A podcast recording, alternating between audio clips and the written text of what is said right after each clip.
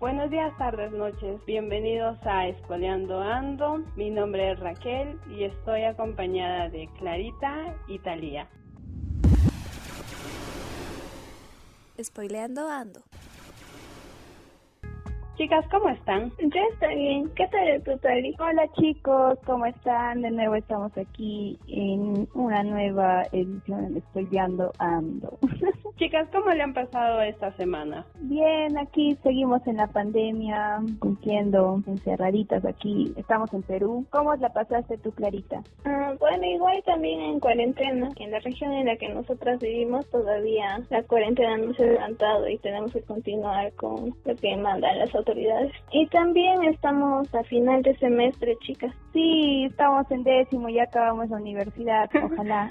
sí, estamos muy afectadas con muchos trabajos y tanto así que ya nos habíamos olvidado de grabar Espoleando Ando. Pero nos recordamos de ustedes, porque ustedes nos piden que volvamos, nos piden más contenido y ya pues aquí estamos. Sí, eh, chicas, lo que yo quería decir es cómo empezaron a ver esta serie ya que si se han dado cuenta, Espoleando tiene una secuencia de series que todas son, por así decirlo, se caracterizan por series escolares, ¿no? Y como decía, yo empecé a ver gracias a la recomendación de Clarita, ella siempre está recomendándome qué series ver. Bueno, yo ya comencé a ver por recomendación también así de una chica. En un principio, no sé, como que dije, es una serie escolar y siempre en las series escolares están los típicos clichés de que, aparte de que como que no tenía muchas expectativas y ni siquiera entendía por qué se llamaba extracurricular hasta que comencé a ver la serie y me enganché a la primera que vi y incluso la terminé creo que en menos de un día, ya que son solamente 10 capítulos. Ah, sí, yo también lo terminé en un día y medio. Sí,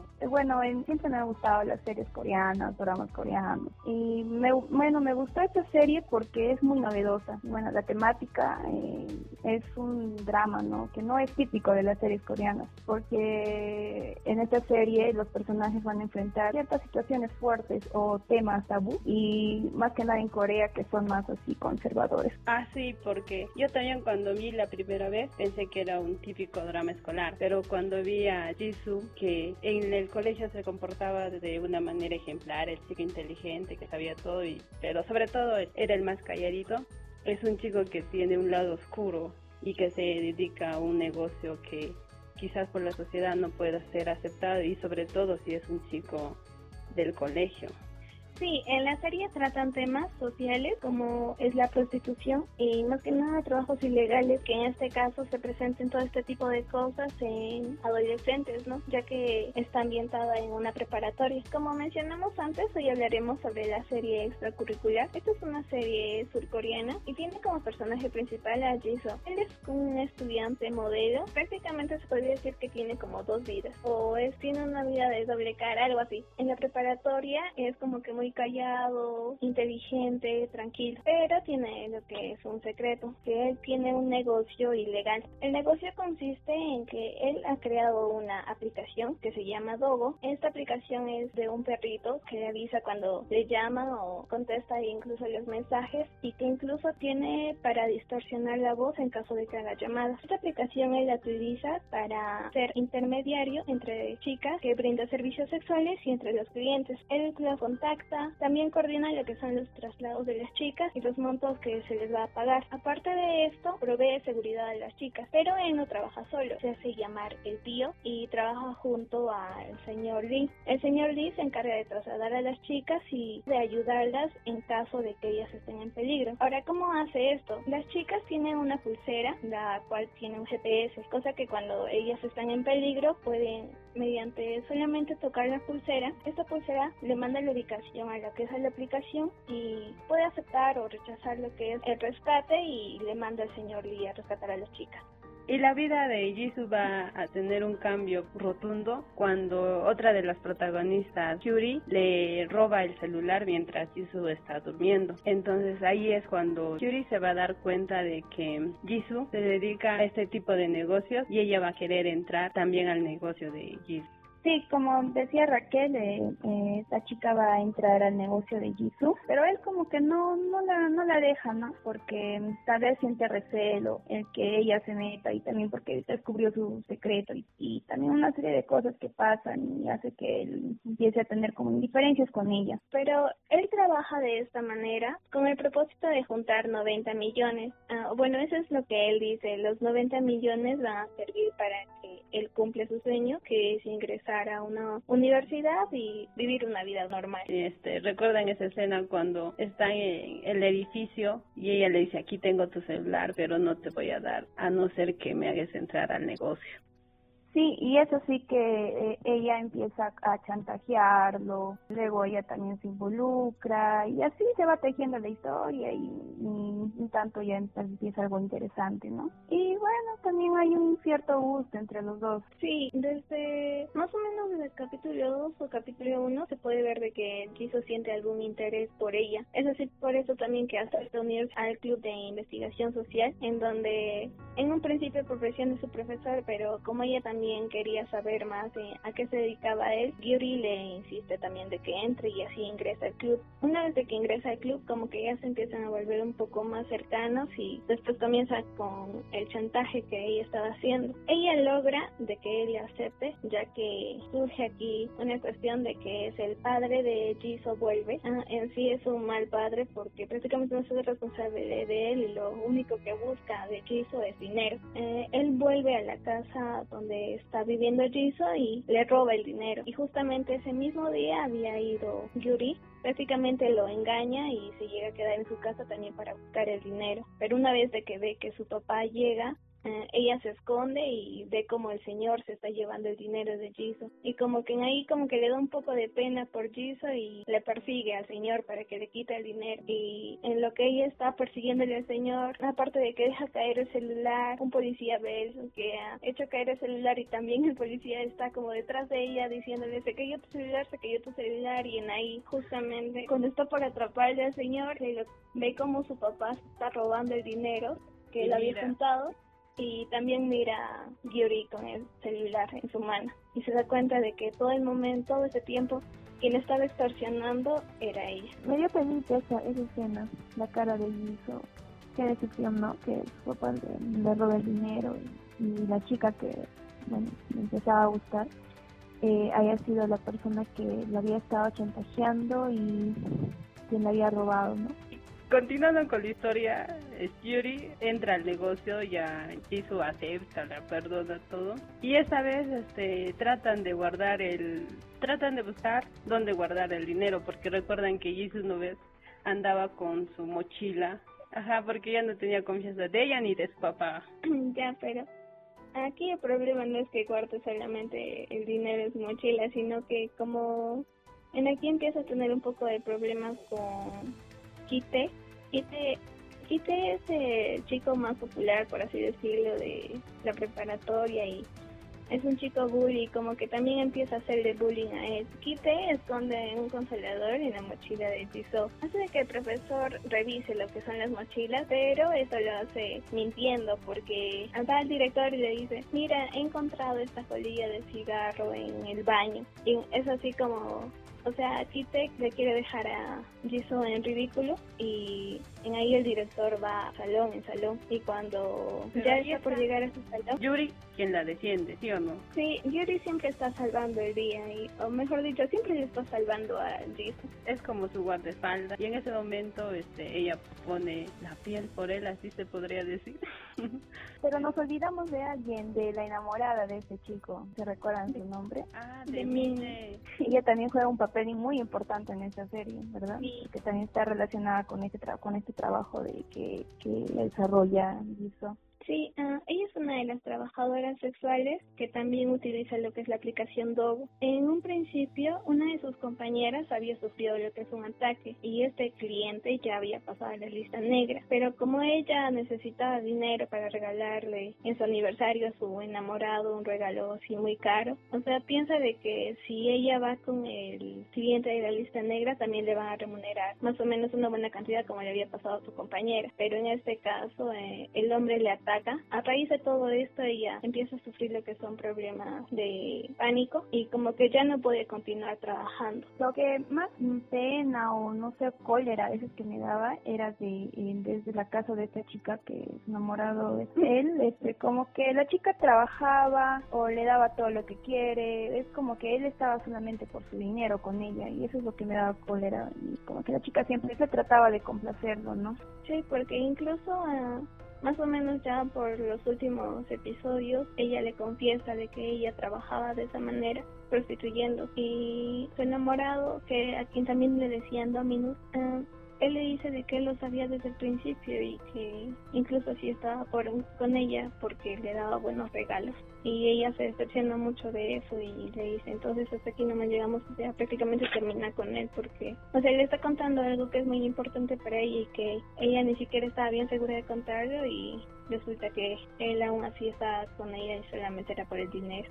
Y entonces Ahí también entra la historia de Mine con el señor Lee, en la cual este, el señor recuerda que le dice ya no puedes trabajar y Mine le lleva a Jisoo porque también hay una parte en la que ellos dos se vuelven a ser cercanos, como que amigos. Mine lleva a Jisoo para que conversen con el señor Lee para que él pueda defenderla y decirle que tiene derechos y que pueda hacer respetar sus derechos laborales, por decirlo así. Nini, o sea, recurre a Jisoo porque se da cuenta que, o sea, él es muy inteligente, ya que cuando pasa eso de la inspección de las mochilas anteriormente, él le dice al director de que él no puede hacer de que él revise su mochila, ya que es un derecho civil de que no estén tocando sus cosas sin su permiso. Es por eso de que ella dice, entonces, si yo voy con él, posiblemente ella podría continuar y no quedar fuera. Y también este entra un personaje, la oficial policía, la que está investigando, la que había visto salir a Nina, saliendo del motel cuando ella tuvo este ataque de pánico porque la habían atacado. Y justo aquí, cuando están conversando, ¿recuerdan la escena donde Minnie y Jisoo presencian cuando le están atacando unos malhechores al señor Lee? Entonces, Jisoo reconoce que es el señor quien le ayuda con el negocio y ahí es cuando se va a encontrar con otros ya dos señores más que van a entrar a la historia, quienes también se dedican al rubro del negocio de Jisoo. Solo que en este caso ellos el negocio lo brindan mediante una fachada de un club karaoke. Estos señores este, tienen una característica única, creo.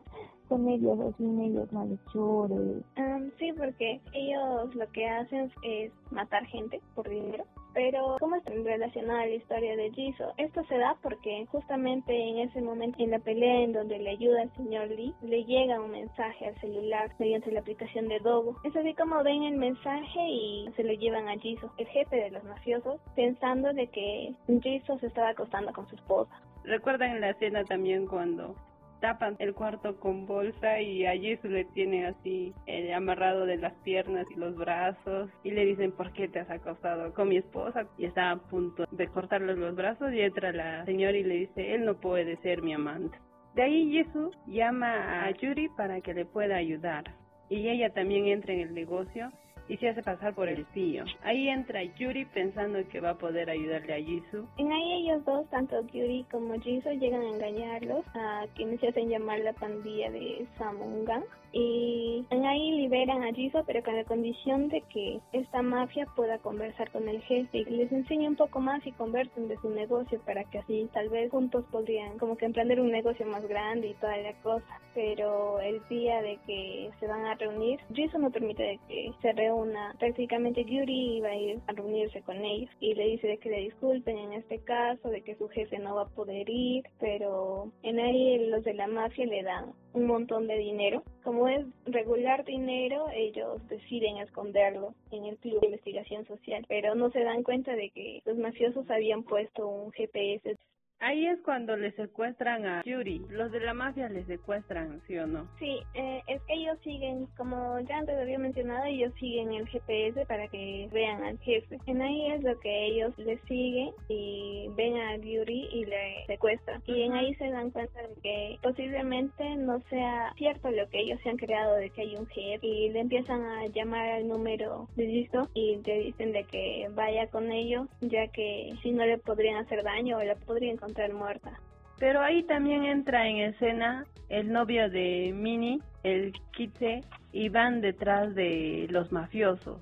Y recuerdan que rompen todo a Sí, van con, con todos los, los, colegios en fin manchaban a pelear. Ajá, y también ahí entra la policía, ¿sí o no? Porque nos hemos olvidado de las sospechas que tiene la policía. Sí, la policía desde que ve a, a Minnie mediante las cámaras del hotel, en ahí es lo que se empieza más a interesar en el tema porque se da cuenta de que es como una red de prostitución de menores de edad.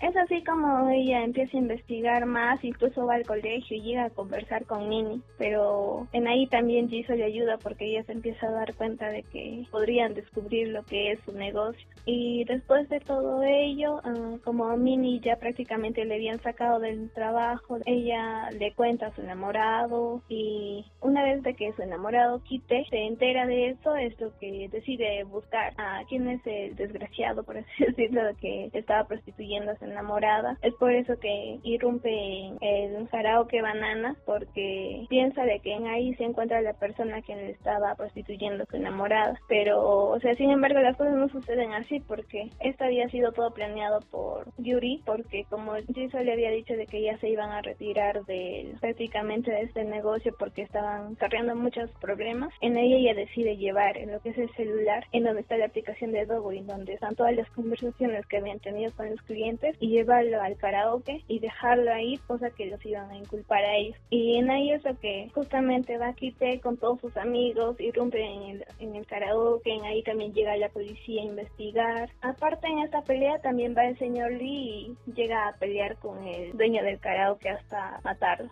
Lo que me sorprende del señor Lee es que siempre lo acuchillan, lo golpean y él sigue bien, como si fuese un gato que tiene siete vidas. Sí. Y también cuando pasó esa escena lo que a mí me gustó es que parecía que toda la culpa lo iba a cargar el señor Lee. Y entonces yo decía, sí, por favor que la cargue el señor Lee para que Jisoo pueda continuar y pueda ir a la universidad ya que tiene dinero, pero como en toda novela pasa, que la culpa no, no llega al señor Lee porque él también muere, ¿no? Y se llega a enterar de la red que maneja Jisoo gracias a Minnie que ya no puede soportar y que trata de salvar al señor Lee, entonces le cuenta a la policía que pertenece a esa red de servicio sexual y es por eso que la policía también se da cuenta de que la cabeza o el que manejaba todo esto era un chico de colegio. Y como prácticamente todo el negocio se estaba derrumbando, lo que a lo que recurre Gyuri porque, o sea, Yuri, a pesar de que se podría decir de que tiene todo porque viene de una familia rica, es inteligente, es la chica más popular, ella no se siente muy feliz con su vida, ya que prácticamente está obligada a seguir con el negocio de sus papás y sus papás controlan su vida. Y como que ella está cansada de eso, es por eso que más se decide asociarse con Jisoo, pero como ella tiene un as bajo la manga, como ya Jisoo iba, quería terminar con el negocio, ella recurre a una grabación de audio. Ella había enviado un correo, un mensaje a un chico que trabajaba en la empresa de sus padres diciendo de que podría unirse a un trabajo fácil, muy bien remunerado y como tiene la grabación de este chico aceptando ese trabajo, con eso le chantaja a sus padres para que ella pueda continuar con su vida y les dice cuánto me pueden dar entre ustedes dos para que yo no saque esta grabación y así no se da perjudicada lo que son sus negocios, empresa de sus papás. Y es así como ella, o sea, de todas maneras intenta conseguir lo que es el dinero para así hacer su propia vida y alejarse de lo que es sus papás. Pero en aquí todavía Jisoo está muy preocupado. O bueno, ella le propone irse a Australia pero Jisoo le dice de que no, que se va a quedar y que va a continuar estudiando en Corea. Y él va al club de investigación social en donde habían escondido el dinero y justamente está por llevárselo y entra su profesor. Y en ahí también justo está yendo la policía que va a la preparatoria para que converse con Min. Y en ahí se da cuenta de que como tiene el celular del mafioso, se da cuenta de que el celular empieza a seguir lo que es un GPS y llega hasta el club. Y ahí es donde encuentran esta caja llena de dinero y piensan que es el profesor el que es el responsable de todo.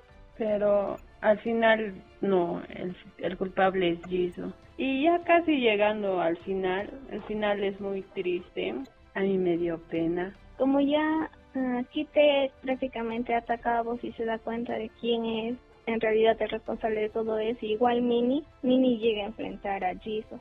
Y ahí Mini hace que Jisoo confiese de que es él el que estaba detrás de todo esto y él prácticamente el que inició ese negocio. Le graba y Jisoo se da cuenta de que le graba y en un forcejeo hace que ella se cae de las escaleras y él escapa con el celular de Mini. Y una vez de que empieza a escapar, le, después le llama a Yuri y le dice de que le ayude, que le salve. Y cuando ya está por escapar, se está alistando sus maletas, está saliendo todo, en ahí llega Kit a su casa y lo apuñala. Pero justamente cuando están ahí peleando, en ahí llega Yuri a salvarla.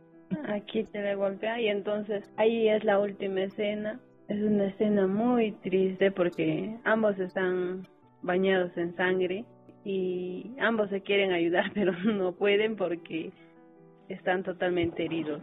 Sí, eh, bueno, la cuestión de los chicos es muy buena, ¿no?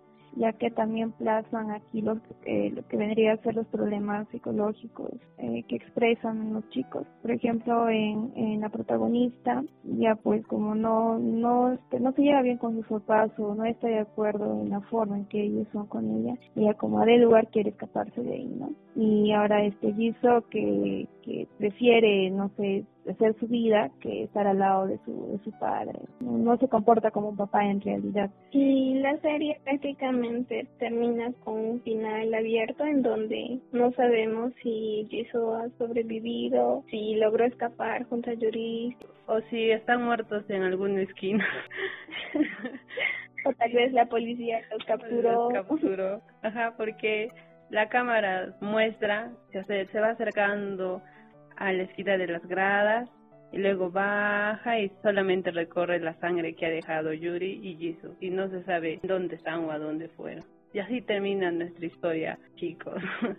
les hemos contado una historia que a nosotras nos ha gustado. Además que la propuesta de, de esa serie es muy novedosa, como lo decía, ¿no? Es una temática que no es típico de las series o series coreanas, eh, porque bueno, ya como les estábamos platicando, eh, los personajes se enfrentan a una serie de situaciones muy fuertes y pienso que adolescentes no deberían vivir esas situaciones, ¿no? Y también son otras de las consecuencias que puede dejar cuando un niño este no vive con sus papás y no tiene apoyo económico y entonces lo único que te queda en muchos casos es ir por la vida fácil y también por los peligros que pueda acarrear esta sociedad como puede ser la red de prostitución, alcoholismo, drogadicción entre otras cosas, ¿no? Y es una buena apuesta que pone y también que muestra a su sociedad ya que en Corea sí existen redes de prostituciones Sí, aparte de que algo muy curioso es que a pesar de que esta serie está ambientada en lo que es Corea, antes de cada capítulo se menciona de que son hechos ficticios y más que nada porque muchas personas podrían buscar información pensando de que se ha pasado en realidad y toda la cosa. Además de que esta serie no ha sido emitida en los canales de Corea, pero sí lo pueden ver mediante la plataforma de Netflix. Y ha sido lanzada durante la polémica del caso de NTH Room. Sin embargo, la serie ha sido muy buena acogida, justamente por lo que les mencionamos, de que tiene una distinta temática a otros. Sí, y no solo esta serie, también este, creo que se está posicionando muy bien en lo que va de series, películas en la plataforma de Netflix eh, coreanas. Sí, porque aparte de estar esta serie, esta, la acompañan muchas otras, como es Itaewon Class, aparte de que el personaje principal que interpreta a Jisoo también actúa. Véanlo, sí, sí. Itaewon Class, véanlo. Y aparte de que también están otras series como es Love Alarm o una de estas últimas que es The King Eternal Monarch. Y quizá posiblemente podríamos hablar de otras series también surcoreanas en caso de que les agrade, ya que Uh, usualmente estuvimos hablando de otras series que también fueron, fueron muy acogidas, pero en estos tiempos, digamos, de que la cultura coreana como que se está adentrando más a distintos países y está llegando a distintas partes. Prácticamente las personas ahora pueden verlo mediante la plataforma de Netflix y aprovechar de que no solamente hay series, sino también hay buenas películas coreanas. Ajá, y que no toman a veces temas cliché y que van innovando así como extracurricular o como Itaewon Class también. A mí me pareció que esa serie es una distinta serie. Bueno chicos, hemos llegado a la parte final son las 11 y 45 de la noche. Sí, chicos, esperamos que les haya gustado y les recomendamos la serie extracurricular. Y bueno, nos vemos en nuestra próxima edición de aquí en Estudiando Ando. Pueden seguirnos en Spotify, también estamos en Spotify, por favor. Si el audio llega a 50 visitas, abriremos nuestra página de Facebook. sí, bueno chicos, gracias por escuchar Espoleando Ando. Les invitamos a ver la serie extracurricular y también a escuchar nuestro próximo podcast. Y con ustedes se despide Raquel. Chao chicos. Despídete Talía. Chao Dili. Diga chao Talía. Talía. Ay, mi micrófono estaba apagado. chao chicos, nos vemos en nuestra próxima edición. Espoleando Ando spoileando ando.